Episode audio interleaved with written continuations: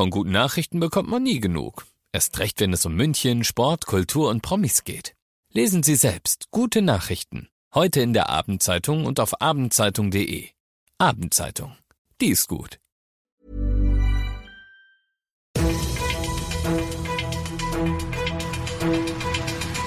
95 5 Charivari, das München Briefing, Münchens erster Nachrichtenpodcast. Mit Christoph Kreis und diesen Themen. Ein Achtjähriger zündet in Neuperlach ein Sofa an, während seine Eltern darauf liegen und Impfpanne in Ebersberg, was die für Betroffene bedeutet und was nicht.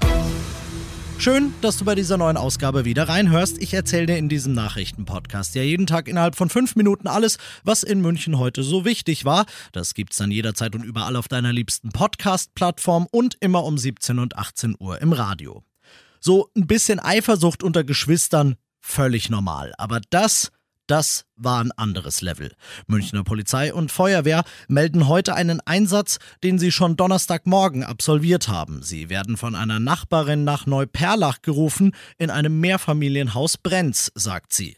Brandherd ist ein Schlafsofa. Angezündet wurde es mutwillig und zwar von einem Achtjährigen. Der hat das Feuer an der Matratze, während seine Eltern auf besagter Matratze geschlafen haben, gelegt. Ihnen ist nichts passiert, sie konnten das Feuer zügig löschen, aber der Grund für diesen Vorfall ist krass. Der Achtjährige sagt gegenüber der Polizei, dass er sich von den Eltern vernachlässigt gefühlt habe, weil die sich um sein krankes Geschwisterchen gekümmert haben. Die Polizei hat keine Wahl. Sie muss den Kleinen in eine psychiatrische Einrichtung für Kinder bringen. Alle Ermittlungen des Branddezernats sind noch nicht abgeschlossen und das Jugendamt ist jetzt natürlich alarmiert. Es ist die erste größere Impfpanne dieser Art in und um München. Im Impfzentrum Ebersberg haben Anfang des Jahres rund 1800 Leute abgelaufene BioNTech-Dosen gespritzt bekommen. Das hat der Chef der Betreiberfirma heute bestätigt. Das Wichtigste vorneweg.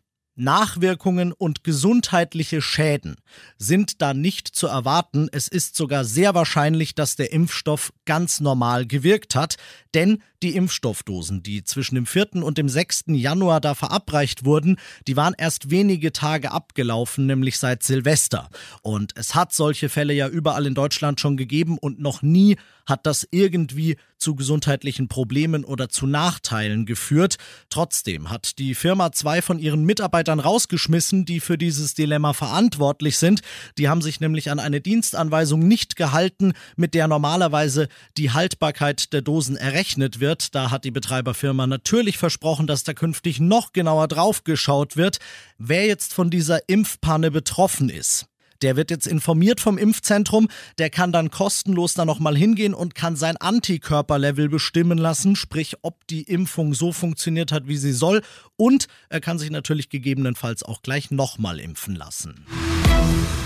Du bist mittendrin im München-Briefing und nach den München-Themen schauen wir auf das größte und wichtigste Thema, das Deutschland heute beschäftigt hat.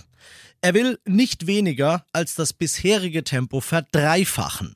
Wirtschafts- und Klimaschutzminister Habeck hat heute bei einer Pressekonferenz mächtig die Alarmglocke geläutet. Wenn wir so weitermachen wie bisher, so Habeck, dann verfehlt Deutschland seine Klimaschutzziele deutlich. Stand jetzt werden es 2030 nämlich nur 50 Prozent weniger Treibhausgase sein als 1990 und geplant sind 65, Charivari-Reporter Uli Reitinger. Mit Statistiken auf großen Pappschildern zeigt Habeck, wie dramatisch Deutschland beim Klimaschutz scheitern könnte.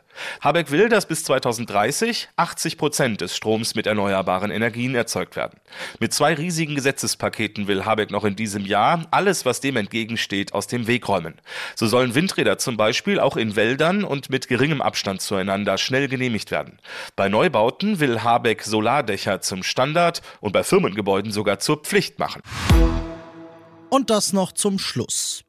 Großes Aufatmen heute bei den Münchner Wirten, denn wir haben nicht 2G Plus für die Gastro entschieden. Wir sagen da ganz klar, dass wir die Gastrobranche insgesamt ja sowieso sehr stark eingeschränkt haben in vielen Bereichen. Staatskanzleichef Florian Herrmann heute nach der Sitzung des bayerischen Kabinetts, bei der beschlossen wurde, dass Bayern in diesem Fall eben den Sonderweg geht.